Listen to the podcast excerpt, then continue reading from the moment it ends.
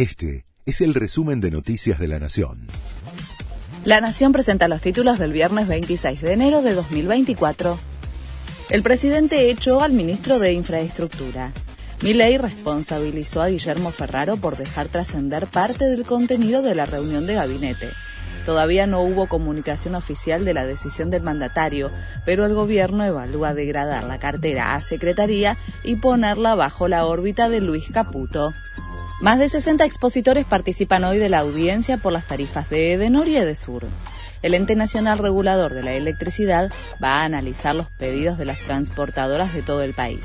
Las dos compañías van a presentar sus propuestas de readecuación de ingresos previas a la implementación de la revisión tarifaria integral. La audiencia podría tener una duración de más de seis horas. La reunión entre Javier Milei y el Papa será el 12 de febrero. Será en una audiencia privada en el Vaticano.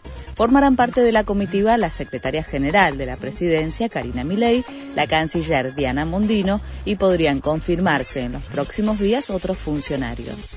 El encuentro será en el contexto de la ceremonia de canonización de quien se convertirá en la primera santa argentina. Alabama ejecutó con nitrógeno a un preso por primera vez en la historia de Estados Unidos. Se trata del convicto Kenneth Smith, de 58 años, condenado por el asesinato en 1988 de Elizabeth Sennett, la esposa de un predicador. Se convirtió en el primer preso en ser ajusticiado mediante hipoxia por nitrógeno, no solo en Estados Unidos, sino que según el Centro de Información sobre la Pena de Muerte, en todo el mundo.